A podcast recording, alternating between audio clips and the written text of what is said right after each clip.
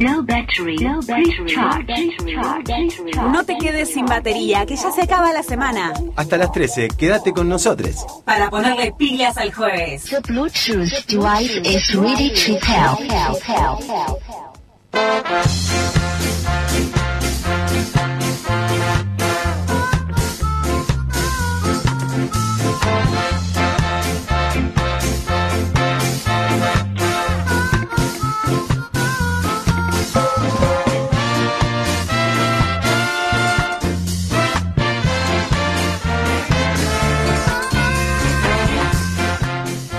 Buen día, buen día. Llegó el día, llegó el día para quienes lo miran de el lado que lo quieran mirar. Buen día, Lucrecia Raimondi, ¿cómo le va? Buen día y feliz día, feliz día de la militancia para todos, para todas, para todes, eh, peronistas, eh, Desde zurdos. cualquier vereda que esté. A los fachos no. Pero a los fachos no. Eh, pero sí para, para el conjunto de la militancia y quienes comprometen sus días por una transformación y la transformación de un mundo mejor. Eh, quiero decir que llegó el día porque algunos pueden decir, llegó el 17 de noviembre, el día de la militancia, ¿no? Y es recordar los 50 años de la vuelta de Perón. Pero también es recordar que hoy a las 18 horas en el estadio, Diego Armando Maradona, ni más ni menos, ese Dios vivo que tuvimos los argentinos, habla Cristina Fernández de Kirchner. Mucha Cristina. expectativa, ¿no? Mucha expectativa, mucho pensar, che, ¿qué anuncio hará? ¿Qué dirá? Mira, para mí todo lo que diga la jefa está bien, para Sí, empezar. y además cada vez que habla la jefa es como que se revoluciona la agenda, entonces, bueno, siempre siempre tira datita importante como para que después nos quedemos días y días hablando, por pensando. supuesto, por supuesto. Pero yo quiero eh, esta primera parte recuperar y reconocer la instancia de la militancia que trajo de vuelta a Juan Domingo Perón después de 18 años de exilio. Sí, En realidad eran 17 años de exilio, pero vino, tuvo unos días y se fue, y después volvió el 20 de junio del 73. definitivo. El definitivo. Hasta su muerte.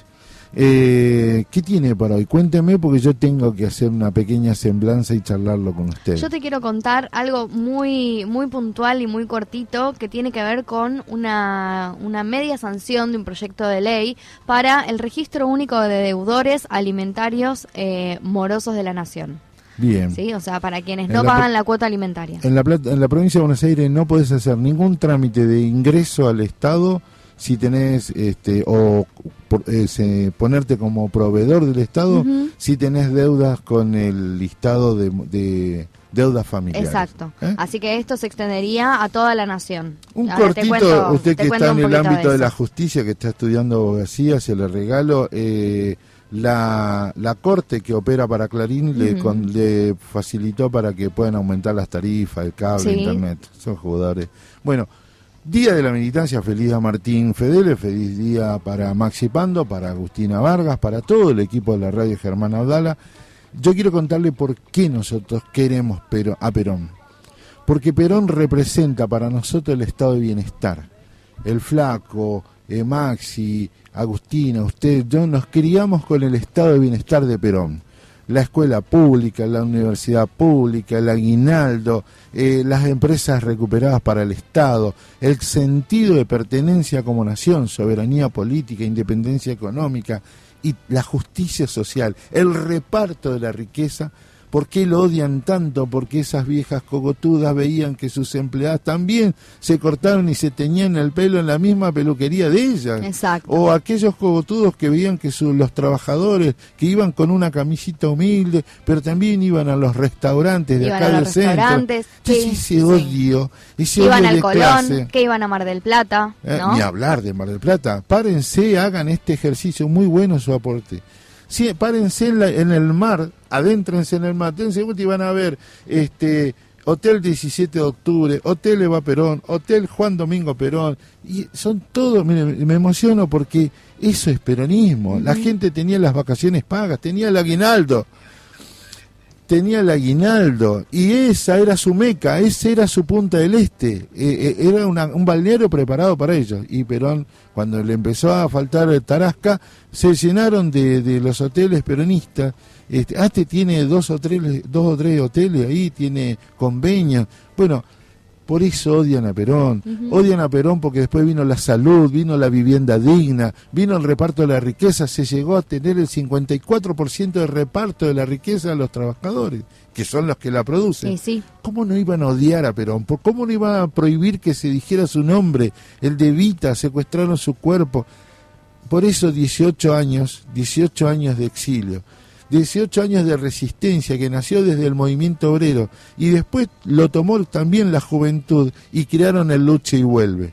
Yo creo que puedo asistir, usted va a asistir físicamente como yo y todos vamos a asistir hoy, un segundo lucha y vuelve.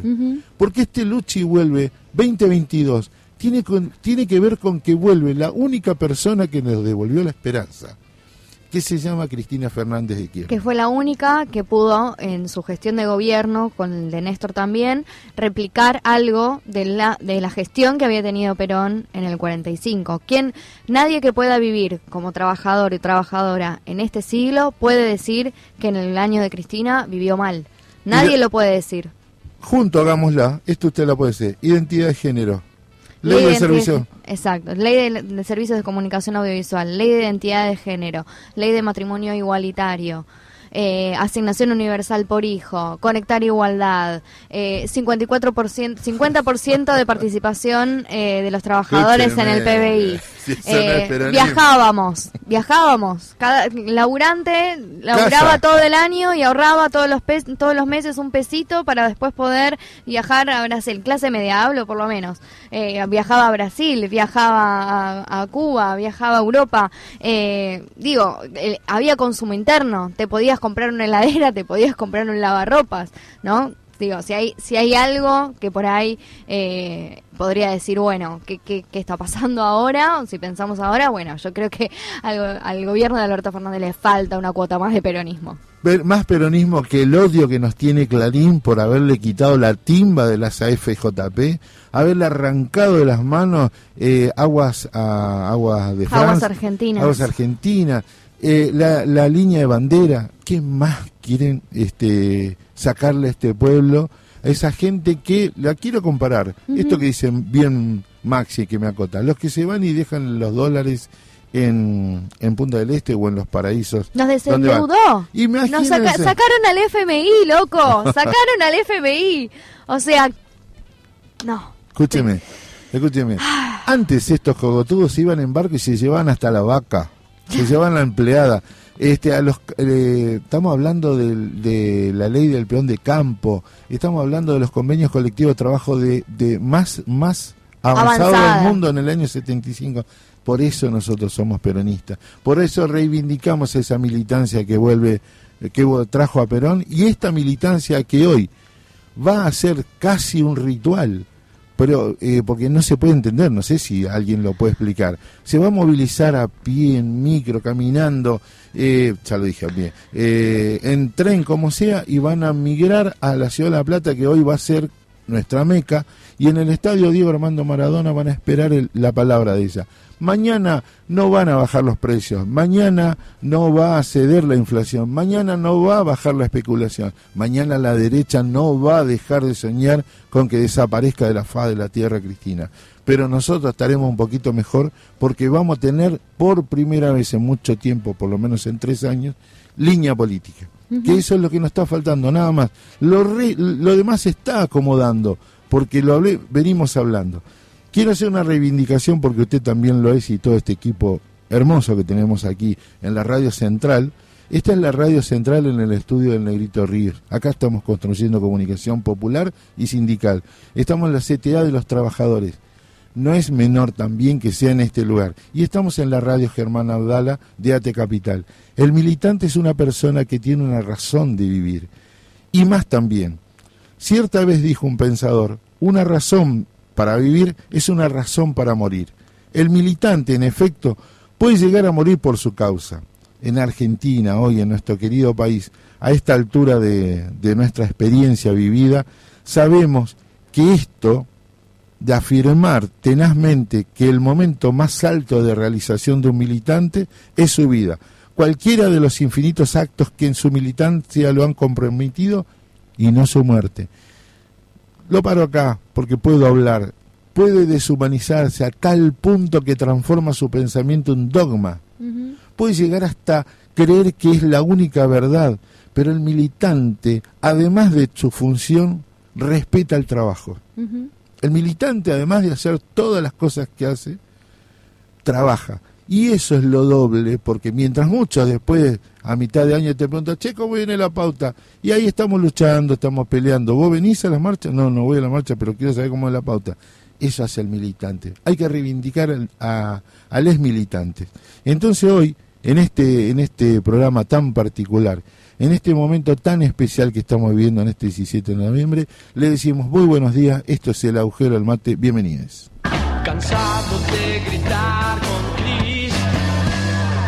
Mi mente está colgada como un árbol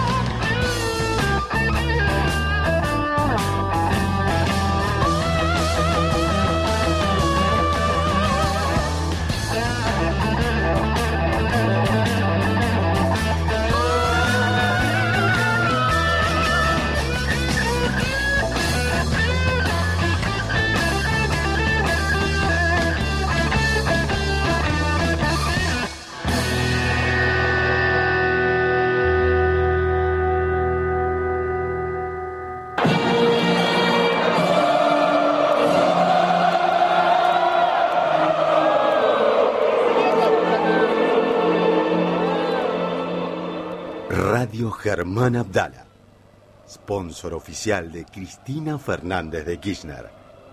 Porque el partido más importante se juega en el 2023. Cristina Presidenta. Vamos Argentina.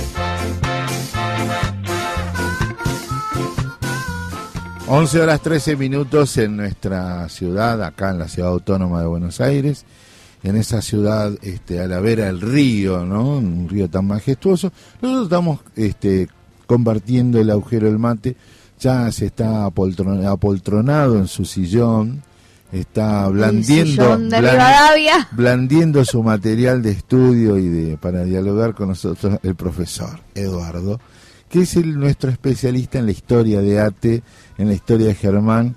Y, pero usted antes me va a decir cómo nos puede escuchar la gente. Sí, claro. Pueden, primero, es- escuchar la radio por www.radiogermanaudala.com.ar o descargarse la aplicación en tanto en Android como en eh, iOS. Ajá. Después pueden encontrarnos en nuestras redes sociales por- como arroba Radio Germán Abdala y arroba el agujero del, del mate por Instagram o Facebook. También nos pueden mandar mensajito. Y el mensaje eh, hoy puede decirnos desde dónde va a escuchar, si va a ir, cómo va a ir al, al estadio Diego Armando Maradona. Eh, yo voy a escucharlo de afuera. Bien. Voy a hacer todo el proceso, voy a caminar, ir y venir y preguntarle a la gente cómo se siente. Voy a estar afuera. Bien, yo voy a estar adentro. usted va a estar adentro. de AT. Acuérdese que va a vivir, casi le digo, eh, Momento histórico. Yo un estoy 25 de así. Yo lo estoy viviendo así, con la piel de gallina como un momento histórico. No, no, más le quiero decir. Usted va a vivir un cabildo abierto. Usted va a vivir eh, el 22 de, de mayo de, de 1810. Un cabildo abierto en un estadio donde, donde la gente se va a juntar para ver qué pasa, qué Ujú. está pasando. Y ahí va a estar Cristina. Edu, ¿vos dónde lo vas a ver? Buen día. ¿Cómo te va? Buen día, buen día, Agujerites. ¿Lo dice o no lo dice hoy, Cristina? Eh, Viste que ¿A su Cristina candidatura? todo lo que No diga-. Viste Yo que si Cristina todo lo que diga la ley le resulta totalmente indiferente, como dice el compañero de página 12, este, ¿cómo es? No es Colman, bueno, ahora me contá. Viste que dicen que el peronismo, cuando estaba la saga de la 125, página 12 sacó una, una saga de un politólogo sueco estudiando cómo el comportamiento de los partidos políticos, dice el, el rector de la facultad de Suecia le pregunta al politólogo sueco, pero escúchame, ¿el peronismo qué opina? Es lo que el peronismo le diga a la ley le es totalmente diferente porque es el peronismo. Bueno, Eso es lo que a veces dice Cristina eh, eh, para el otro lado. yo ¿no? tengo miedo. Lo que la justicia, lo que la justicia hace no le interesa nada de legisladores, de presidentes. Es muy Es bueno. como- No, la está bien la pregunta. Respondo y lo dejo avanzar. Eh, yo tengo miedo. No quiero darle tiempo a ellos que se rearmen, nada más. Pero con lo que diga Cristina, está bien. Lo debe haber pensado muy Suele bien. sorprender a veces, ¿no? Totalmente. que- hay que Totalmente. que- Pero ver ya dijo si hoy la lo frase. elige para eso. Si hoy elige el día para hablar de ese tipo de cosas. ¿o no? Exacto. Hoy, pero ella ya dijo la frase, ¿eh? tranquilo. Voy a hacer todo lo necesario para que el pueblo sea feliz. Ya está. Listo. Buen día, Eduardo, con su columna. Buen día, buen día a todos, a todas. Eh, la columna, como veníamos el jueves pasado hablando de, de Germán Abdala, de ATE, para el, que, para el que se engancha ahora, la columna tenía el otro día la el cierre, que era un inicio, ¿no? El cierre del otro día fue la reunión en Nazaret, la reunión el 9 de diciembre de 1977, en plena dictadura, un día después de que chuparan a las madres de Plaza de Mayo, Claro, se llevaran a sus cenas, se llevaran a las monjas francesas, y ahí se reunieron estos jóvenes este, que estaban buscando un cambio desde el sindicalismo, pero un cambio para todo el país y para el movimiento en general. Y esa reunión, de la que hablamos el otro día, termina el 10 de diciembre, Sí. pasada las 12 de la noche, con una declaración de principios. A ver. Ellos, después de la reunión, emiten una declaración de principios, este grupo, y les leo algunas frases de esa, de esa declaración de principios. Dice, un grupo importante de compañeros que componen las diversas seccionales de ATE, impulsados por la inquietante magnitud de situaciones estructurales y económicas por las que atraviesan todos los trabajadores, han decidido autoconvocarse para analizar a la luz de la realidad social y política que nos circunda el estado y la marcha de nuestra organización. Ahí ya vemos, bien petición de principios, bien, Totalmente. estos somos, nos convocamos nosotros, no nos llamó nadie y queremos un cambio, queremos algo, queremos transformaciones profundas, ¿no? En medio de la dictadura, ¿no? Totalmente. Dice después, la imposición de una política económica salarial, o sea, está hablando de lo que hizo la dictadura desde que empezó, y hacía un año nada más. La imposición de la política económica salarial lesiva al interés de los trabajadores con evidentes rasgos discriminatorios, tanto en la administración pública nacional como provincial, y en las empresas y organismos del Estado. La incentivación de la racionalización administrativa, fundada en el repetido y gastado argumento, y lo repito esto porque por ahí tiene algo que ver con lo que nos pasa ahora, siendo que pasó un montón de tiempo. Claro. El repetido y gastado argumento de que la crisis que soportamos tiene su sustento en la maquinaria estatal. Buah. Suena, suena por Cualquier ahí. Eco- parecido ecos de con- planes. Suenan Sí. ecos de planes. Choripanes, vuelan choripanes. Eludi- exacto. Y micros y esas cosas que tanto les molestan. Eludiéndose otras razones más importantes y gravosas, producto de una filosofía basada en la libre empresa y en la liquidación de nuestros recursos básicos elementales, en desmedro de nuestra economía y a favor de países poderosos de gran poderío económico y, tecno- y tecnológico. Todavía está pensando Germán en un imperialismo. Claro. No es que ahora no se, haya- no se piense en eso, pero viene, viene de esa raigambre el, el término. Ahora, lo que dice después habla directamente del sindicato, de los sindicatos. ¿no? La incapacidad, el inmovilismo y el silencio cómplice de la actual conducción nos obliga y compromete a reunir nuestros mejores y mayores esfuerzos para salvar a nuestra organización de su destrucción, estableciendo enfáticamente que por encima de cualquier enfoque diferenciado sobre el particular, nos proponemos la defensa inclaudicable de la única herramienta válida de autodefensa de los trabajadores, su organización gremial. Claro. Así la idea es, como dice después, nos mueve el fervor militante, y lo decimos hoy, militante, de servir prioritariamente a nuestros compañeros y por analogía a la comunidad toda, sin pasiones descontroladas, sin intereses espurios o minúsculos, y sin fijarnos como objetivo final el solo confrontar en un acto electoral para reemplazar hombres. Brillante. Volvemos, volvemos a lo que hablamos recién también, ¿no? Eh, no es cuestión de reemplazar figuritas, Poder sino por el de poder decir mismo, claro. qué es lo que queremos, ¿no? Claro. Eh, bueno, esa, esa declaración de principios la firman, para no ser injustos, la firman, y, y nombrarlos digo, la firman Héctor Coagliaro, Víctor de Genaro, Andrés Pérez, Alberto Yudice, Luis Vila, Cacho Mengarelli, Colacho Martínez, Manuel Sbarbati, Miguel Peirano, Néstor Peixe, Luis Daldini, Héctor San Martino, Walter Rodríguez, Eduardo de Genaro, Hugo Contreras, Edgardo Cruz, Ángel Bardaro, Miguel Romero, Horacio Buchardi y Germán Abdala. Mirá. En ese momento, en noviembre del 78, ya avanzado Anusate y creado, porque ¿qué, qué era esa reunión? ¿Qué era esa declaración de principios? La creación de Anusate, ¿no? Claro. Claro. Que es la, la Agrupación agrupación Nacional. Nacional. Unidad y Solidaridad de ATE. Eh, Germán tiene 23 años. Siempre es- Jovencísimo. ese anclaje hay que hacerlo todo el tiempo, Claro. ¿no? Sí, porque uno cuando ay, escucha hablar de Germán y todas sus ideas Y su historia y todo lo que hizo, pues se imagina un tipo de 50. y no. Nunca fue otra cosa que joven. Claro. Anusate hace un congreso en Córdoba donde plantean permanecer dentro del movimiento sindical peronista y junto a la comisión de los 25. Exacto. Los 25 eran los sindicatos que estaban en contra de la dictadura, los más combativos, ¿no? Los que estaban tratando de hacer otra cosa y no arreglar con la dictadura. Era un proyecto de sindicalismo combativo y los ejes eran la libertad, la democracia y los derechos humanos. Uno diría, y sí, Más claro imposible. ¿por qué un sindicato no estaría, bueno, por qué no estaría de acuerdo De acuerdo, claro. Ahora, ¿qué buscaban? Salir de las estructuras burocráticas, que ya hablamos la otra semana, a veces por miedo, a veces por arreglos, a veces por corrupción, pero había muchas estructuras sindicales este, rodeando a la dictadura. Ya estaba partida la CGT además. Estaba Sí. partida la CGT. ¿no? Y se buscaba la transformación y tenía una perspectiva, que esto es interesante, latinoamericana. No era una cuestión nada más de resolvemos acá, repartimos cargos, eh, No. juntamos Tenían afiliados. esa visión peronista también, había ¿no? una idea de, De- ese peronismo de la patria grande, De la del patria lati- grande. latinoameric- latinoamericanismo. Que no íbamos a poder Dice liberar la patria sin que liberar el continente, ¿no? Exactamente. El 27 de abril del 79, un, un rato después, unos meses después, es el primer paro general contra la dictadura, impulsado por los 25. La CGT, acusada de ser muy tibia frente al gobierno militar, no forma parte. Esa CGT. Germán desde Anusate Minería sumó muchos porotos en esa, en esa revuelta, en esa huelga. claro. Exactamente.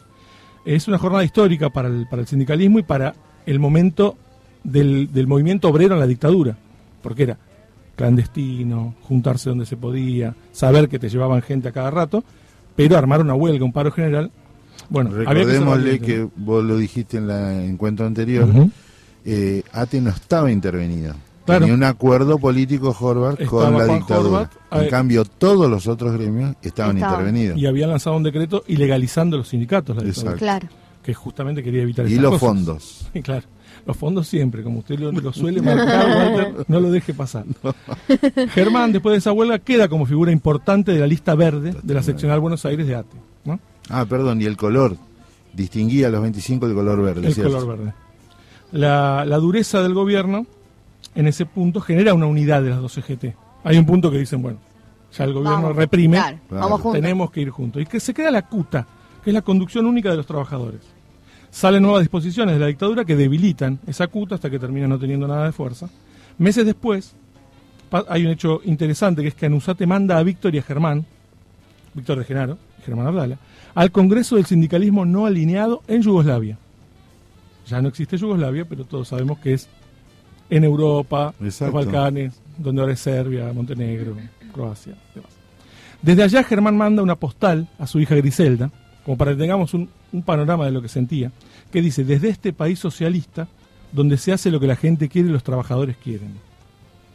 A principios del 80 nace la CGT Brasil, con Sí. Saúl Baldini, del gremio cervece- de los cerveceros, como figura principal. En el 81 esta CGT hace el segundo paro general contra la dictadura. Germán tiene 26 años y dedica mucho tiempo a la militancia, tiene dos trabajos, cría tres hijos junto con Yuri, que era su esposa, habíamos comentado. Sí, no sí. vamos a repetir el nombre entero de Yuri. No, no, Quedó no, como Yuri. Quizás eso, sumado a la crianza de, a la crianza de estos tres hijos y, y todo lo que él se ocupaba y, y la lectura y todo lo que él hizo siempre, fue desgastando esa relación y se rompe la relación con, con Yuri, se separan de común acuerdo en el año 81. Yuri sigue en Argentina unos años y después se va a México, que era su tierra natal. Y se lleva a estos hijos, ¿no? Pero, mientras viven acá en Argentina, hay una anécdota que cuenta Griselda, la hija de Germán, la hija más grande, que los domingos dice que iba con los hermanos a ver a Germán. Mientras estaban en Argentina, estaban separados, pero los domingos. Pero dice que era un embole, porque las salidas eran a una planta fabril, a una charla. Pasaron una Navidad en una fábrica recuperada. Es muy bueno. Una fábrica tomada era el centro del festejo de la Navidad de esos tres chicos, ¿no? Ese es Germán. Entre el 83 y el 84, Germán vuelve a formar pareja. Ella fue Marcela Bordenave, una mujer que provenía de una fuerte militancia nacional y popular, había sido montonera, era una mujer de carácter fuerte, de carácter firme. Se convierte en la gran compañera de Germán hasta su muerte, ¿no? De ella vamos a hablar después más adelante seguramente mucho. Marcela trae consigo cuatro hijos de su ante- anterior matrimonio. Bruno, Erika, Mario y Julio son los hijos de Marcela. Tres hijos tenía, tenía ya Germán, como dijimos. Y ellos dos, como pareja, tienen un hijo que es Federico. De ahí que Germán habla de su tribu, de la tribu, ¿no? Claro. Que eran Los tuyos, los míos, los nuestros. exacto. Y andaban juntos para todos lados. Hermoso. Griselda cuenta una anécdota de veraneo muy interesante, que es, eh, bueno, ellos veraneaban a veces en Pinamar, parte del tiempo, en una casa familiar de, de alguien, de un familiar de Marcela, y después en Mar de Tuyú, donde Claro. veraneaban los obreros, decía Griselda. ¿no? que eso le decía Germán. Y la, la anécdota era que siempre que llegaban a Mar del Tuyú, Germán hacía el mismo chiste, dice Griselda, llegaban a una casa, chalet, con pileta enorme, paraba el auto, todos se ilusionaban Con el mar. y decían, y decían, esta no es.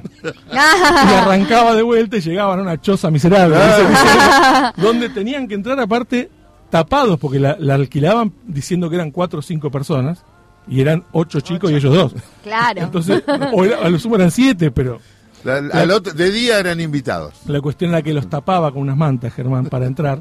Y después, lo que cuenta Griselda es muy divertido porque dice, aparecían pibes de todos lados y los dueños de casa decían, aparte aparecían tres pibes morochos, muy de tez muy oscura, otros otros cuatro que parecían alemanes, rubios, con ojos claros. Decían, ¿dónde salieron ¿Dónde estos están pibes?". estos guachos? Claro. Bueno, ahí este, eso era, esa era la tribu de, de Germán. Y él los presentaba y lo decía, todos mis hijos. Él no hacía diferencias, era su, su grupo familiar.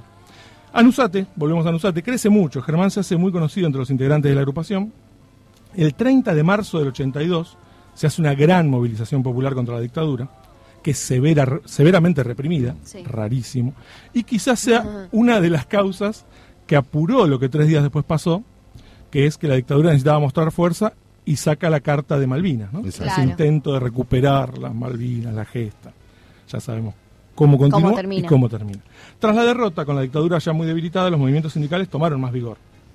A fines de noviembre del 82 hay un plenario de Anusate, Coagliaro era el presidente y Germán da un discurso donde habla del rol de Argentina en el mundo y otra vez Germán toma mucha fuerza como figura dentro de, de lo que es. Anusate. Claro. ¿sí? A mediados del 83, Horvat, el que estaba manejando, el líder, el secretario general de ATE, arremete contra la seccional capital de Anusate y expulsa a varios miembros. Eh, echa, echa gente, no, no, no, no, le, no le servía esto de que se vaya cociendo, debate. se vaya cociendo este cambio, esta transformación. Nace una nueva agrupación propuesta por el sector de salud, que es la agrupación peronista Ramón Carrillo. Posteriormente esta agrupación, porque la, la menciono porque es la que propone la candidatura de Germán Abdala y Juan Carlos Ibarra para ATE Capital. Claro. El gobierno militar llama a elecciones, ya sabemos que el gobierno militar se ve debilitado, llama a elecciones, gana Alfonsín, que eso fue visto por los sectores populares peronistas como en parte una derrota, ¿no? Porque Exacto. su Sí, candidato era Italo Luder. Ahora bien, el radical Alfonsín, bueno, se destacó luego por el juicio a las juntas, ahora estamos mucho hablando de la película, el juicio a las juntas, el rol de. Alfonsín, si fue justa con Alfonsín, si fue injusta la película. Eh, lo que interesa en este, en este caso es que desde, desde los movimientos como el eh, Anusate, como ATE, lo- desde Germán, eh, se mira más que nada la actitud de Alfonsín en dos puntos, que es la relación con los sindicatos y de los derechos humanos. ¿no? Claro. se, se puede decir que reitera un error antisindical del partido del UCR, Alfonsín, porque intenta aplicar una ley, la ley Muchi. La ley Muchi es, entre otras cosas, algo que indica que haya un sindicato único por rama, con participación de las minorías en la conducción, mandatos de tres años con una sola eh, Reelección. reelección, el impedimento de participar en política partidaria para los sindicalistas, bueno, cosas que lo que hacen es tratar de debilitar al sindicalismo. Ahora, ¿qué hizo como tantas veces en la historia? Cuando alguien trata de debilitar algo, lo fortaleció. Exacto. Entonces, en vez de debilitarlo, se hacen más fuertes. La gran oposición a Alfonsín la llevan adelante los sindicatos. El peronismo también tenía mucha interna y muchos problemas dirigenciales. Claro. De la CGT Brasil. De la CGT Brasil es el sindicato, voy a decir los sindicatos de la CGT Brasil. Siempre hay sindicatos de los cuales no están formando parte del órgano, eso es cierto. En ese contexto, en agosto del 84, aparece o se, se forma, se arma el primer Congreso Nacional de Delegados y el octavo plenario de la Agrupación Nacional Solidaridad en ATE. Germán Abdala es elegido como candidato para la seccional capital. Ahora, uno puede decir, ¿y cómo puede tomar el poder una, una agrupación como la de Germán? ¿no? ¿Por qué Horvat va a llamar a elecciones? Porque esa es una pregunta que uno Claro. se hace y dice, che, estos, cuando, estos tipos cuando agarran el poder. Bueno, Horvat quizá to- llama a elecciones por un tema de soberbia también. Totalmente. Él dice, yo desde la, yo sé que de la burocracia voy a aplastar la fuerza de estos pibes. Son cuatro pibes locos. Claro. Se hacen los militantes, pintan paredes, pero yo me lo voy a comer crudo. Se hacen los combativos, pero la estructura la tengo Pero la yo. estructura es mía. Como pasa tantas veces cuando alguien cree que no, no Que te van a sacar el poder. claro, exactamente. Así como ibas a decir, exactamente. Ahora, la campaña, la campaña que hace Anusate para ganar, la campaña que hacen es muy comprometida, muy seria, muy profesional. Hay un punto muy muy interesante que en la campaña de ATE al principio participa Pepe Albistur, Sí, sí. el secretario de medios de Ujú. nue- luego De de, Néstor. Néstor Kirchner y un tipo que siempre fue un profesional de esto de llevar eh, contenidos y, e ideas a una forma que lo puedan este, tomar fácilmente los, los destinatarios. ¿no? Se destina mucho tiempo, no hay tantos recursos, pero se empiezan a buscar. Aparecen algunos sindicatos compañeros que, Los este, 25. que les dan algunos, ferroviario, algunos recursos, farmacia. farmacia, exactamente. Y el 31 de octubre del 84 hay un paro general para pedir aumento de salario y sueldo mínimo. ¿Por qué lo marco este paro? Porque ahí, cuando se pide el aumento salarial, sueldo mínimo, ya los diarios al otro día, y el rol de los medios siempre va a ser importante, Obvio. por eso hay que hacer medios Como también, este. También sindicales. Eh, desde ahí ya se habla de Anusate, una gran columna de Anusate, los vestidos Chao. de verde, la gente que trajo. Entonces ya hay un, un fervor y una, y una fuerza que va cobrando adentro. Y el 6 de noviembre del 84, luego de dejar todo en la campaña, Germán y sus compañeros, la lista verde se impone por 23.548 votos a 15.855. Tremendo. Y ahí Horvat dijo, del azul y blanca de Horvat. Y ahí Horvat dijo, tuvo que entender que no era como él pensaba. ¿Y qué pasa ahí? Eh, Abdala, bueno, tiene 29 años, volvemos a la edad, porque es secretario general de la seccional capital, con 29 años, después Claro. de hacer una campaña muy dura. Y lo que él se agranda, él dice, en un momento dice, eh, muchachos, ganamos 100 a 1, porque ese voto fue el del fiscal, el fiscal de ellos. este, y, y la idea es que, aunque eso fuera una, una agrandada, una canchería de Germán, de cada cinco votos en Capital, cuatro fueron para la lista verde. Claro. O sea que un fue un triunfo, acá fue un triunfo arrollador. Y que en ese momento cierra un ciclo de lucha, porque había que llegar a posicionarse. Ahora, no cierra nada. Empieza otro en el cual la gestión del sindicato tiene el objetivo de demostrar que ahora hay que gestionar, ahora hay que ver qué es lo que se puede hacer con esto. Claro. Y ahí este, queda claro que solamente el auténtico pueblo puede conducir las organizaciones gremiales. Sí. Eh, la idea es cómo el pueblo puede ser representado de una manera que un sindicato pueda darle lo que necesita sin que uno crea que el sindicato o el sindicalista o sus dirigentes están este, tratando de sacar una ventaja. Eh, piensen que, que- qué pensarían muchos de la, de la política en sí en esa época. ¿no? Era todo muy efervescente. La política es algo de, de unos locos con barba, la política es de subversivos, la política no, No, no sirve, porque si tuvimos que llamar a los militares tantas veces, la política es que no sirve. Pero esta idea de, de quizá también de, de mostrar la militancia, ahí Pablo Micheli contaba que eh, en el libro de Norberto Galazo, Pablo Micheli decía que, que le parecía increíble cómo un tipo que era el candidato principal de la lista de capital estaba militando junto a todos, pintando, eh, llevando los panfletos, Claro. yendo de acá para allá, recorrieron el país, porque no era una cuestión de, de ganar por ganar, porque había que ganarle a la burocracia sindical, ¿no? Claro. cosa que tantas veces es tan difícil. Entonces, ¿cómo lograr la gestión? Era el objetivo, y eso es lo que vamos a hablar de acá en adelante, de qué se hizo desde Anusate, desde ATE, para que Germán hoy tuviera el nombre que tiene, porque ya sabemos lo que pasa si le damos más poder al poder.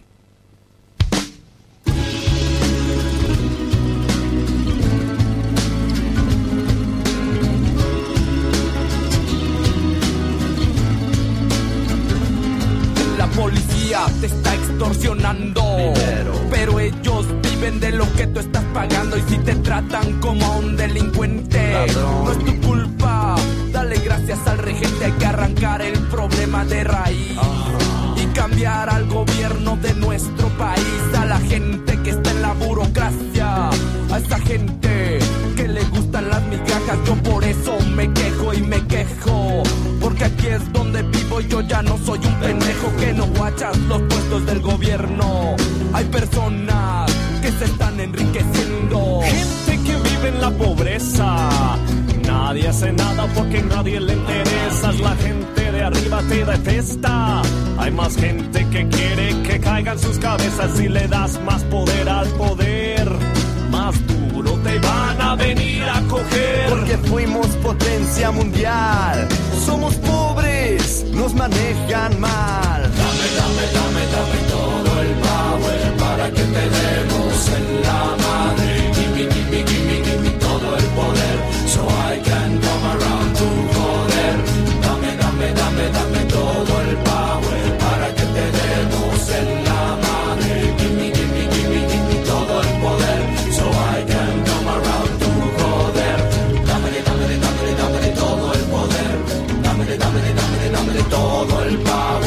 Dámele, dámele, dámele, dámele todo el poder. Dámele, dámele, dámele, dámele todo el power. Así es, puto. Fuck you, puto baboso. Porque no nacimos donde no hay que comer, no hay por qué preguntarnos cómo le vamos a hacer. Si nos pintan como unos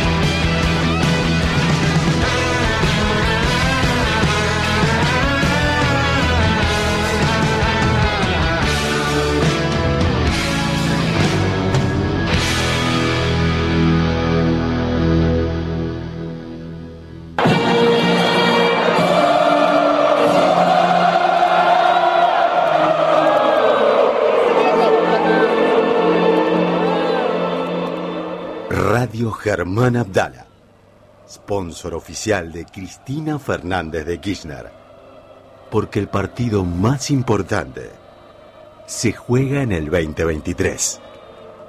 Cristina Presidenta. Vamos Argentina.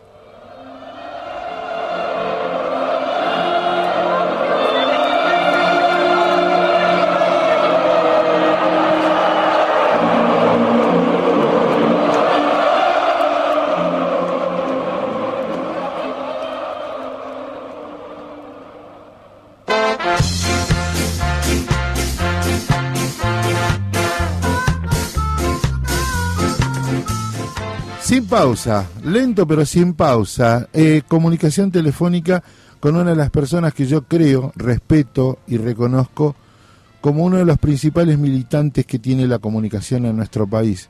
Es compañero, es amigo, tiene la virtud de haber vivido el, estado de bienestar del peronismo y nos puede contar de este día del militante. Buen día, Martín García, ¿cómo te va? Como te va, Walter? Un gusto de saludarte. A mí también, te imaginas en este día tan particular. ¿Cómo lo estás viviendo? Y lo estoy viviendo con, con la ansiedad de ir a, a La Plata y, y reencontrarme con todo ese con todo ese grupo de gente enorme y con, con el líder actual, ¿no? Que es Cristina, la líder. Exacto, exacto. Eh, ¿Qué significa ese 17 de noviembre que vos viviste del 72 y este di- 17 de noviembre? Bueno, eh, yo fui a, el 6 al 17 del 72 con mis amigos, con Juan Carlos Merceker, con Guillermo Foresti, con Héctor Raffo, que después fue juez de menores de Morón. Eh, era, digamos, desde que yo nací que estaba, yo nací en octubre del, 70 y- del, del 45, o sea que toda mi vida estuvo asignada por el peronismo y por Perón. Mirá, y, y hasta el 72, durante 17, 18 años, era Perón prohibido, Perón que volvía, Perón- que estaba en la militancia, Perón que crecía en la militancia. Así que el regreso de Perón fue como descortar, descorchar una sidra exacto, eh, en la historia, ¿no? exacto. Y ahora que este, este, este día elegido, los 50 años, y el operativo Clamor que está en marcha. Y eso muestra la continuidad del peronismo, digamos, muestra que es la respuesta al imperialismo, que es la respuesta por la soberanía, que es la respuesta por la felicidad del pueblo, la grandeza de la patria, que sigue siendo la única vía, Exacto, eh, una vía que además ilumina a todo el mundo, porque el peronismo ha generado eh, movimientos en consecuencia. El mismo Mao Zedong al principio tiene una gran similitud el primer plan quinquenal de Mao con el de Perón. Perón mismo lo reconocía. mirá, Eh, lo mismo la- el mariscal Tito cuando une a, la, a Serbia, eh, Montenegro hace Yugoslavia. Sí. Lo mismo Nasser en Arabia cuando junta a la cabeza a todos los pueblos árabes. mirá, Eh, este, es un, y, y digamos en distintos otros movimientos. Es un movimiento de liberación. En Argentina el peronismo es el movimiento de liberación. Qué el que enfrenta, el único que enfrenta al imperialismo. Todos los demás negocian o se someten. El peronismo es el único que lo enfrenta de distintas maneras, digamos. Porque si no, no se puede vivir. Digamos, si uno, si uno va a ser forro de los Estados Unidos, no se puede vivir. Es la, es la esclavitud. Totalmente de acuerdo, Martín, totalmente de acuerdo. Yo te, que te convocaba a vos porque además el relato que se hace de la historia eh, es todo lo que vivimos es gracias a Perón. Por eso la resistencia y por eso lucha y vuelve, ¿no? Sí, el, el pueblo argentino nunca se ha entregado, nunca se ha rendido, Correcto. ni, ni se rendirá. Y las etapas de lucha fueron varias. Yo me acuerdo dar un, un ejemplo de cómo se organizaba el peronismo para luchar. Eh, en una oportunidad, Cacho El Cadri lo va a ver a Augusto Bandor Sí, y le dice, a Bandor necesito un coche con chofer y bombas que vamos a, a ponerla en, la- en los, en, los, en los bancos de Rockefeller. Entonces dice, ¿para cuándo? Para el miércoles. Dice, bueno, venite tipo una. Sí, porque yo a mediodía la necesito. Bueno, venite tipo una. Bueno, llega el miércoles, Cacho el Cadri va al sindicato de la UOM los metalúrgicos, y Bandor lo ve a Bandor y Bandor le dice, bueno, ahí en ese coche negro que está en la puerta, ya está el chofer ahí, las bombas están atrás, tienen los detonadores por un lado y, el explosivo por el otro. Así que lo que tenés que hacer es armarlo cuando lo vas a dejar. Bueno, gracias. Cacho el baja, va al coche y ¿quién era el chofer que lo estaba esperando? Herminio Iglesias. No, Claro.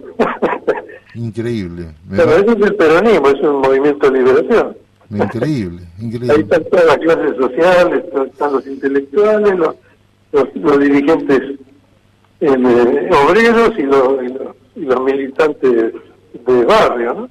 Me mataste con esa, porque mira que tengo leídas historias, pero esta me dejaste helado. Creo que a Martín también, que está del otro lado. Eso, eso del peronismo, esa, esa la de la patriada de Dardo Cabo, la, la fuga de Treleu, digo, tenés razón, ese es el peronismo. Y el militante, la militante, eh, como expresión al punto de ofrecer la vida por este ideal, ¿no? Y bueno, era la vida por Perón, que era lo que sintetizaba la vida por la patria, ¿no? Exacto. Eh, porque bueno, nosotros tenemos un- una vara alta de patriotas, San Martín, Artigas, Güemes, Chacho Peñalosa, Felipe Varela, ah, este, es una vara alta, no es una vara de, de entreguistas, de Sarmientos y Bartolomé Mitre, de, de la Valle, es una vara de, patriotas que han dado su vida, Remedio del Valle, eh, Juana Azurduy, Sí, sí. son, son ejemplos muy fuertes. Bueno, Evita, Evita y Cristina, Cristina es otra vara alta. Exacto. Este, con todos los problemas que hay para enderezar el movimiento, para negociar con, con la presión del enemigo, ¿no? Que es lo que están- hemos estado viviendo estos últimos ocho años. Exacto, exacto. Por eso creo que hoy, en esa síntesis histórica, a las 18 horas, me parece que el mensaje viene por recuperar toda esa historia, ¿no? Bueno, digamos, eh, Cristina ha dejado en lugar de, de presionar al presidente y ha empezado a presionar al enemigo. Bien, Eh, claramente hoy, eh, incluso ha reconocido en la UOM que bueno, que Alberto había hecho también cosas buenas, que no, que no se arrepentía de haberlo puesto. En ese momento era necesario, pero que ahora hay otro, otra perspectiva, exacto. que es enfrentar como ha hecho con el Senado a la Corte Suprema, pues si no íbamos a terminar en la dictadura de la Corte Suprema, que son dos empleados de Clarín Claro, con lo cual se cede eh, se cede el poder a Clarín y se, y se y todo lo que significa una democracia, un sistema organizado, un orden democrático constitucional desaparece frente a la a la desfachatez de, de este hombre Mañeto. exacto, exacto.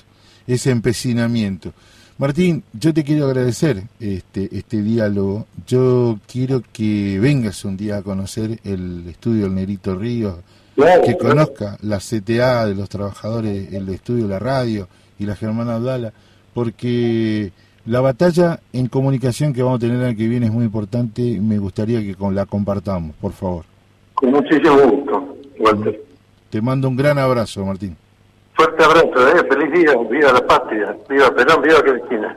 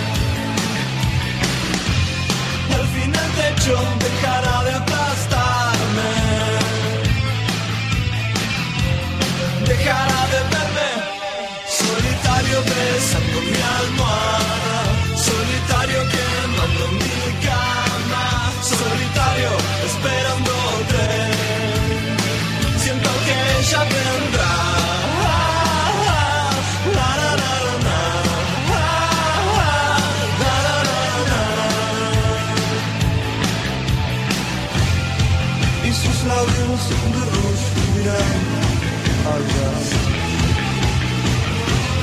Argaz Şabem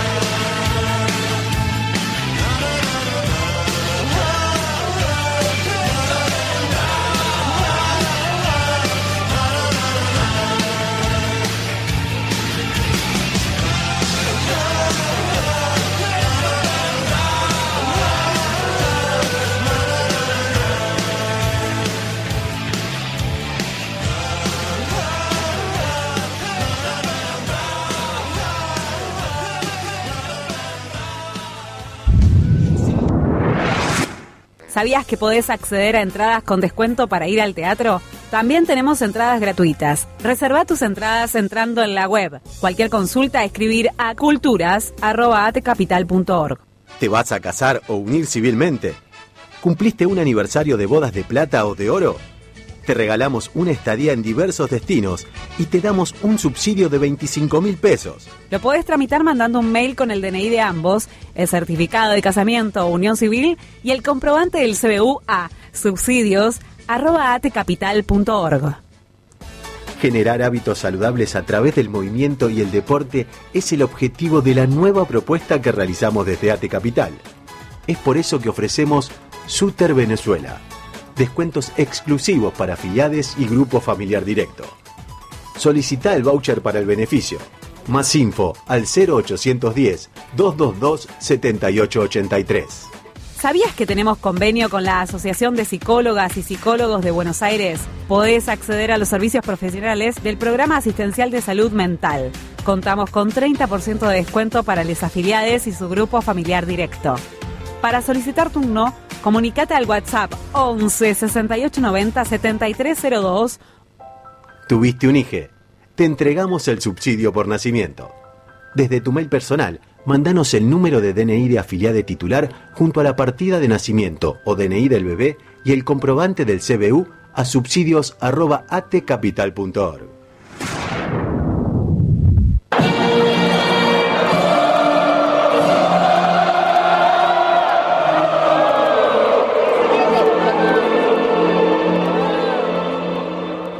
Radio Germán Abdala. sponsor oficial de Cristina Fernández de Kirchner. Porque el partido más importante se juega en el 2023. Cristina Presidenta. Vamos Argentina.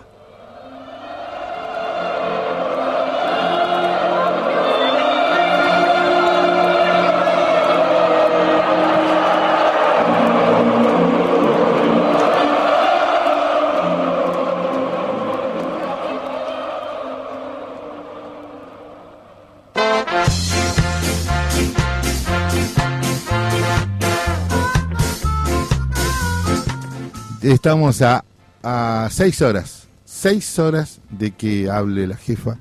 Feliz Día del Militante para Alejandro Gianni. Gracias, gracias. Igualmente, compañero. ¿Cómo lo vivís? La verdad que con emoción, doble emoción tengo, Vamos, me doble gusta, emoción. Me gusta. Una, por el, lo- la densidad que tiene, ¿no? De poder celebrar un día que, eh, que hace honor a lo que nosotros hacemos todos los días. Eh, y vocacionalmente, ¿no? Porque Totalmente. no, no, sin interés. Ella es. La militancia es una forma de vida. Que, que me parece que eso cuando a determinada edad estás jugado, ¿viste? Porque Sí. ya no tenés que armarte una fábrica, una empresa, pues salir a pedir demasiado laburo.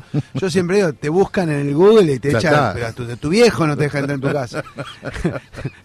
Entonces, Ese es uno de los títulos de Cordobés hoy. claro.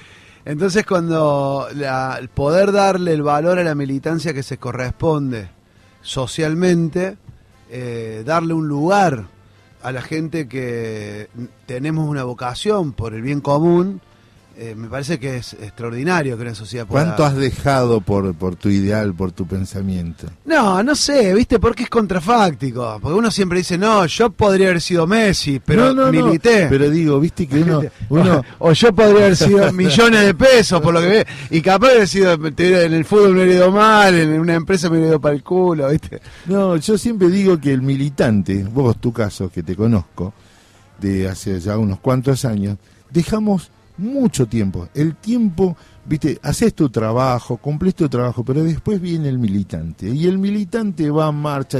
¿Cuántas discusiones fuiste por el solo hecho de una discusión, de un debate, de un Pero, un poco, marcha? pero es un poco lo que te decía. Déjame Sí. que ponga un contrapunto porque A ver, sí. para hacerlo interesante. A, a mí me pasa que al ser un militante gremial, concibo el trabajo como militancia. O sea, yo voy a hacer política al lugar donde laburo. Sí. Entonces, eh, no laburo. O laburo militando. Sí. O, o milito 100%. A, a ver, me explico más si vos querés. Eh, yo mi laburo es eh, en la Dirección General de Reciclado. Eh, que ahí, que a partir de esa dirección, como cobrábamos muy poca guita cuando arrancamos en el 2001, que empezamos, nos metimos dentro de ATE, armamos la comisión interna, Claro. creció la comisión interna, eh, disputamos nuestro salario, no nos alcanzaba con ser de ATE. Entonces, ¿qué hicimos? Vamos a organizar al sujeto con el que laburamos, que porque un sujeto vulnerable y al mismo tiempo es orga- seguir organizando el sector. Organizamos, bueno, yo soy amigo de Graboy de esa época, así que organizamos todas las cooperativas de cartoneros junto con Graboy, eh, Alicia Montoya, Cristina Lescano. Armamos el movimiento cartonero, nació en parte por esta necesidad de un grupo de laburantes estatales de ampliar su horizonte y además de otros militantes de que también es que el sistema de reciclado, todos los integrantes tienen que ser dignos. Entonces a partir de eso armamos las cooperativas, que fue el, o sea que estaba involucrado en la misma problemática original. Por eso te digo, laburar, ¿qué es laburar? ¿Qué es militar? ¿Se puede militar sin laburar? ¿Se puede laburar sin militar? No, imposible. Claro, yo creo que Uno no. concibe Claro. la vida así ya. Claro, claro. Entonces como que Militás bueno, al colectivero, discutís con el cuando vas a comprar Claro, todo el claro, tiempo. porque uno, uno ya ve la vida en términos políticos, eh, en términos generales. Entonces, como que, bueno, no. La militancia es el todo, ¿viste? Es como. Es como. Me acuerdo de Horacio González, que lo sacaba de Gramsci, decía que hay conceptos que son conceptos chicle, conceptos pegote o aceite, ¿viste? Que son como que van manchando todo. son conceptos. Bueno, militancia es un concepto de eso, que mancha todo. O sea, no hay. que- que- que- uno puede criar un hijo sin militar. No, no, no, imposible. O sea, uno se. y uno le inculca que, todo. que esto no es dogmatismo, pero es, es enseñarle solidaridad, enseñarle que, que, que- que la patria es el otro, eh, de que tiene que ser bueno con sus amiguitos, de entre que el policía, el ladrón, el ladrón eh, hay que ser ladrón porque el policía es el que defiende a los que más tienen, eh, ¿no? Que son todos conceptos que uno ya lo- eh, los encarna a tal punto que lo mirá, oh, se me ocurre otra cosa. Contá, eh, en términos militantes, ¿no? Eh, Jesucristo. A ver. Cuando uno dice, eh, que no, una de las enseñanzas que a mí, cuando mi militancia cristiana es, Cristo vive en mí. O sea, lo que vale es la práctica concreta. Entonces, la práctica concreta es la militancia, Sí, es sí. la religión, es la filosofía, es la política, y esa práctica concreta está nutrida de todos estos conceptos de amor, de solidaridad, del otro, del respeto, de la igualdad, de la libertad. ¿no? Entonces, todo esto no es ideología a cómo lo pone la derecha. No, ¿no? por supuesto. Es Si no es un marketing. Claro, es vida. Claro. Es vida. ¿Cómo, Eh, por es ejemplo, misma, y ¿no? cómo calificas, a- voy por lo que más cercano tengo, que es tus compañeros y compañeras del Consejo Directivo de ATE? Esa, ¿Cómo la ves esa Yo militancia? creo que, eh, mirá, lo lindo es que hay cruces generacionales, ¿no? Tenemos compañeros más grandes, compañeros esto, de cuarenta y pico, sub 50, ¿no? Que somos los que recuperamos la capital y después tenemos los más pibes, los más pibes. Me parece que se va dando todo un entramado de, de- de aprendizaje, de discusiones que hacen esto, que, que realmente sea una seccional en la que es tipo, viste, como dice Buenos Aires no, no duerme. Bueno, acá es política todo el tiempo, viste, como eh, todo el tiempo. Entonces vos tenés un pibe que está cercano a, lo- a los, a, los, al pibe del secundario, entonces hay que meterse a bancar los secundarios. Tenés otro pibe que es más cercano a la facultad, conoce un residente, Sí. ahí, ah, bancar los residentes, no puede ser que se nos escape, y así todo, viste. Y así te llevó esa militancia solidaria de ATE Capital a defender a Evo, A todos. a, a lo- a los Claro. derechos humanos. Hoy estuvo Eduardo Santaguita, ¿viste? y contaba Ah, anécdotas de, de Germán, que dice que cuando él vivía como pensaba, ¿viste? Dice que se fue de vacaciones y paraba en una casa lujosa con piscina y le decía a todas las familias, esta no es. Y terminaba en un rancho, Claro. este, y- pero iban de vacaciones. Y eso tiene que ver eh, con lo que vos estás contando. Mira cómo se hila todo. Porque nosotros militantes le hacemos vivir a nuestra familia como pensamos. Nosotros vamos a la escuela pública. Mi familia, mi hija, Claro, mi familia, claro, mi hija me decía, vamos a la universidad pública, nos atendemos en el hospital público, declaramos la obra social en el hospital público para que puedan cobrarle a la obra social. Digo, hasta en esas cosas, coincido con vos, eh, vivimos como pensamos, ¿no? Sí, y, y me parece que en este día está bueno, viste, como, como reflexionarlo todo el tiempo, porque es lo más... cu- Cuando la política ya es carne, eh, eh, ya se piensa como se vive, pero porque se vive, con- uno es parte de un mundo, uno Sí, sí, vive y totalmente. sufre, llora y trata de resolver los problemas desde una desde una determinada moralidad que no es no son los diez mandamientos.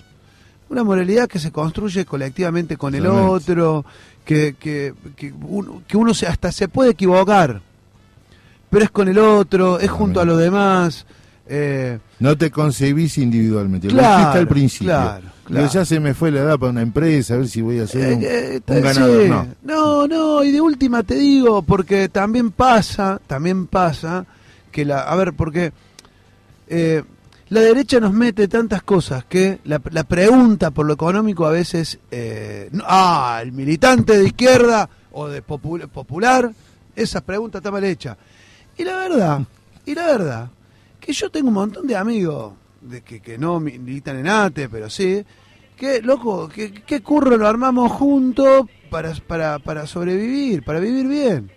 Y la pregunta por el curro junto, lo digo curro porque justamente no, no, no, no con la discusión, quiero competir con los unicornios y ser agalperín.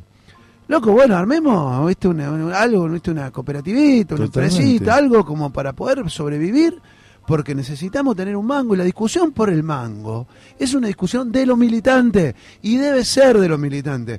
Mirá, el otro día escuchaba a dos, escuché, con Rebor, ¿viste? En el método Rebor, Sí. a Tomás, a, a Álvarez Agis Sí. y a Guado, ¿no?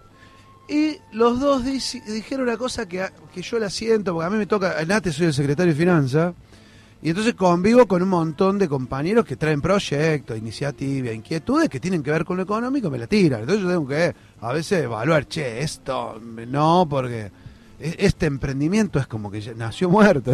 Sí. Eh, este emprendimiento, mirá, este tiene potencia, o cosas que va a decir esto no, pero te la discuten. Entonces nosotros apostamos que los compañeros puedan tener algunas cositas interesantes, porque además desde la política eh, es fundamental. Eh, incluso los proveedores, muchos proveedores son gente que milita, son militantes del palo. Y entonces el peronismo, para decirlo de forma amplia, cuando pierde la discusión con los emprendedores y que el emprendedurismo es liberal y de derecha, es mentira. El peronismo es emprendedor, el, prende- el, el peronismo es el chabón que se va a ganar el mango, el que pone un kiosco, el que pone una fabriquita, el que inventa cooperativas. Bueno, eso es peronismo y muchas veces no pa- pa- tener un curro está mal visto por la política, porque a veces la política le gana, es claro, la política del 2003 a esta parte, que le ganó, viste que bueno, que son todos funcionarios. El funcionario un chabón que tiene un presupuesto, ¿eh, ¿no? Un presupuesto, que ¿qué hace un presupuesto? Te dan una plata, la tenés que, la tenés que gastar. Exacto. Y no tienen la más remota idea de cómo se junta esa plata. Totalmente. Que los compañeros en los barrios, los compañeros de, de- de distintos lugares, de, de distintos ámbitos, son todos los compañeros que tienen el kiosco, que tienen un negocio que venden ropa, que tienen, la- no sé, vende esto, vende lo otro, y el que vende y compra. Y nosotros no lo podemos interpretar. Y también son militantes, y, y militan en el kiosco, militan en la fábrica, militan en el barrio. Bueno, eso también es peronismo. Vos fijate, ¿no? Por eso te digo que a veces el sistema ¿viste? te pone tantas cosas en la cabeza que perdemos de hablarle a los compañeros. Y yo te digo, la- y esto en nosotros que somos militantes estatales, a veces es fácil, ¿eh? Porque tenemos, los compañeros todos tienen laburo. En el barrio, en la unidad básica, no todos los compañeros tienen laburo. Entonces todos son emprendedores. Ah, son no. todos tienen currito. Y si a todos vos lo ves, no, mirá, se está armando una empresita. Se está cambiando de bando. ¿Está preocupado por la plata? ¿Y por qué crees que esté preocupado la puta madre? Sí, vos- No, yo, nada, hoy el día donde yo para mí es esto. Pensemos, pensemos en todos esos militantes que discuten desde los lugares más remotos de, de nuestra sociedad. ¿No? En el chabón que cuando vende el diario dice una cosa, cuando te vende el café, cuando puso una fabriquita, cuando metió la cervecería y e invitan al resto, los que abrieron la mutual y desde la mutual tienen en el barrio distintos emprendimientos, los cooperativistas de distintos lugares. Yo convivo muchísimo con todos esos compañeros Eso me consta. Sí, y sí. que muchas veces la política los ve mal porque están en busca del mango. Y vos decís, no, papá, son los compañeros que bancan a la política, porque son los que le cobramos impuestos. Exacto. Entonces, bueno, digo, para mí este día en esto es como reivindicar todo eso, ¿no? Como hoy podríamos reivindicar también a las madres, ¿no? Que laburan, que tienen los hijos, que militan en la casa. Totalmente. Bueno, yo para mí es la política sin los galardones. Y con los compañeros que a la no buscan los galardones con la política, sino que simplemente la hacen. Yo te quiero decir una sola cosa. Te conozco. Conozco al Tano, por ejemplo. A mí me gusta verlo como el tipo eh, va sobre su pensamiento, ¿no? Él, eh, se le, le encanta algo y va. Y nos reivindica a nosotros como trabajadores y, afiliados y afiliadas de ATE. Eh, pero vos dijiste hoy, la derecha nos mete y vos te pusiste a disputarle en la producción de sentido. Es Por eso. te agradezco que confíe en el proyecto y te saludo por el Día Militante, Bueno. Alejandro Gianni. Muchas gracias. ¿Eh? Déjame que te diga una sola cosa, porque si Sí. no sé que no me van a invitar más, porque ¿Por qué? tengo que venir a hablar del medio ambiente. claro, claro. Pero, pero bueno, a partir de, de- de la militancia popular, de un montón de ONG, de trabajadores, de gremios y de un montón de- eh, la ley de humedales pasó la primera instancia en, en la Cámara de Diputados. Ahora, se- ahora hay dos proyectos que hay que ver cómo, cómo se terminan de, fu- de fusionar. Si querés, la semana que viene lo, lo desarrollamos. Pero si esto sale y se discute en, el eh, en la Cámara de Diputados y tiene media sanción, la verdad que sería un golazo extraordinario, extraordinario. Y, y venimos ahí, parece que también va a entrar a, ser trabajado en las comisiones la ley de envase. Así que con esto cierro y esto es militancia, una lucha popular enorme y muchas gracias a todos por militar y seguir militando.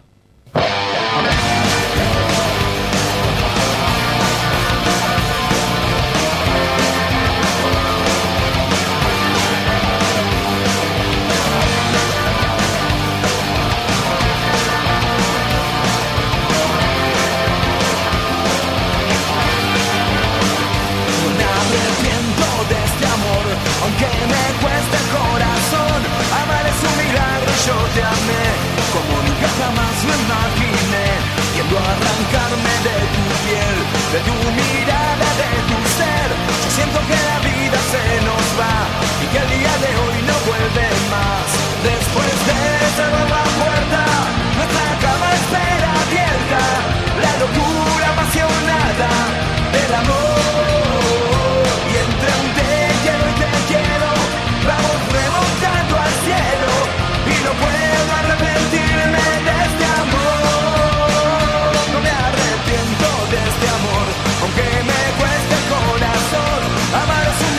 showdown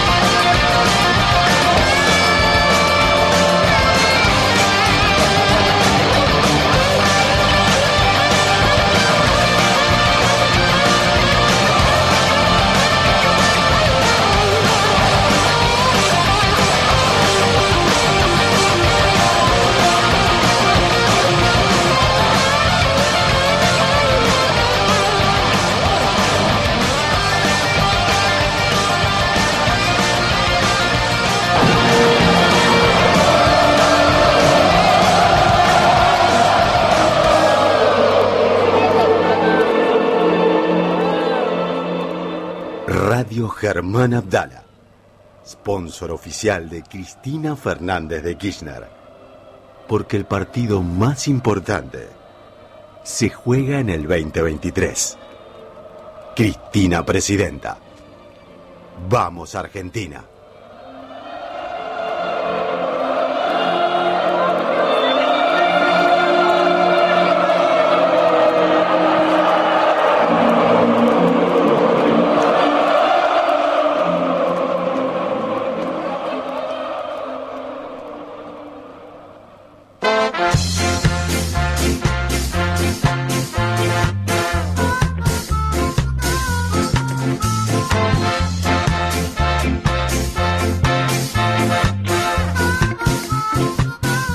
Bien, vamos a vamos a nuestro último bloque aquí en el agujero del mate. Hoy el agujero del mate que, que emitimos todos los días de lunes a viernes a través de la radio central.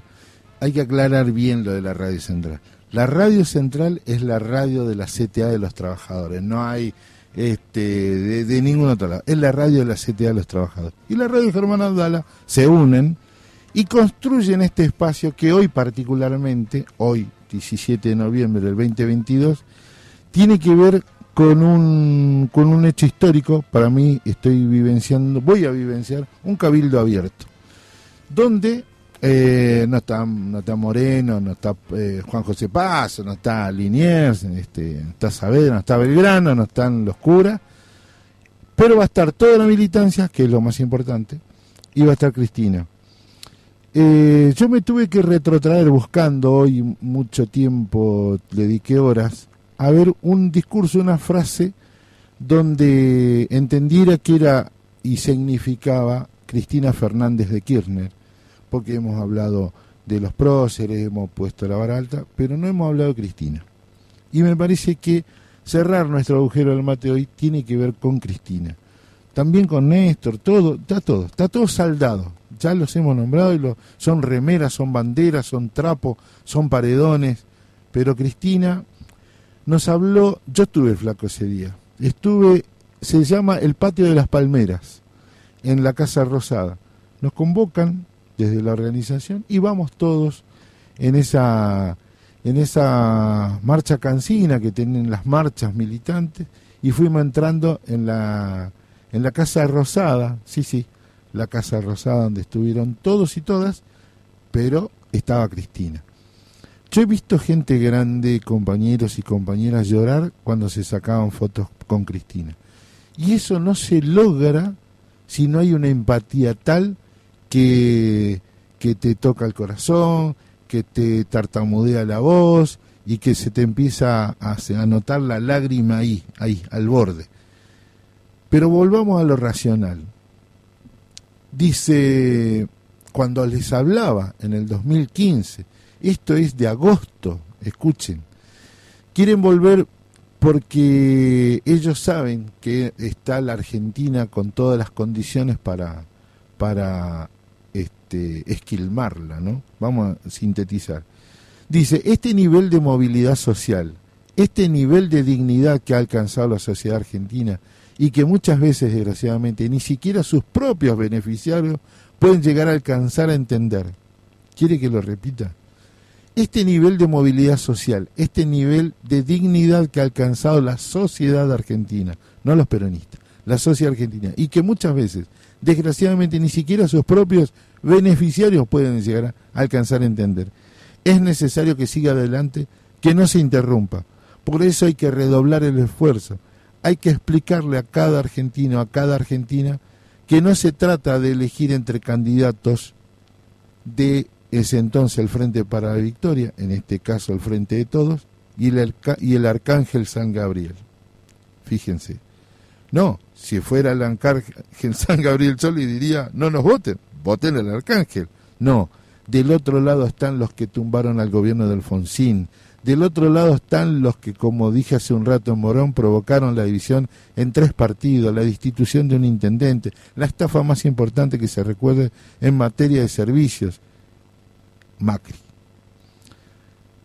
Griesa sacó la sentencia que podía pagar al contado y por eso quieren explicarles que uno de los principales, fíjense hasta qué medios son estúpidos, se tiraron claro cuál hubiese sido la actitud inteligente ¿Cuál hubiera sido la actitud inteligente de los dirigentes que quieren ser presidentes de la República Argentina si la que tienen que arreglar el problema eh, no tiene que ver con una elección, tiene que ver con un sentido de país? Cuando un país tiene sentido, tiene política y tiene dirigencia acorde, seguramente vamos a encontrar la solución. Nosotros tenemos un país, tenemos la riqueza que tenemos como país y tenemos una conductora Nosotros tenemos que entender que este 17 de noviembre es la reivindicación histórica a la mejor militante de todas desde las 70 hasta acá. Se llama Cristina Fernández de Kirchner. Hoy nos convoca, hoy nos convoca a la política, hoy nos convoca a la decisión como país de tomar las riendas y construir nuestro propio destino. Hoy habla Cristina. Chao.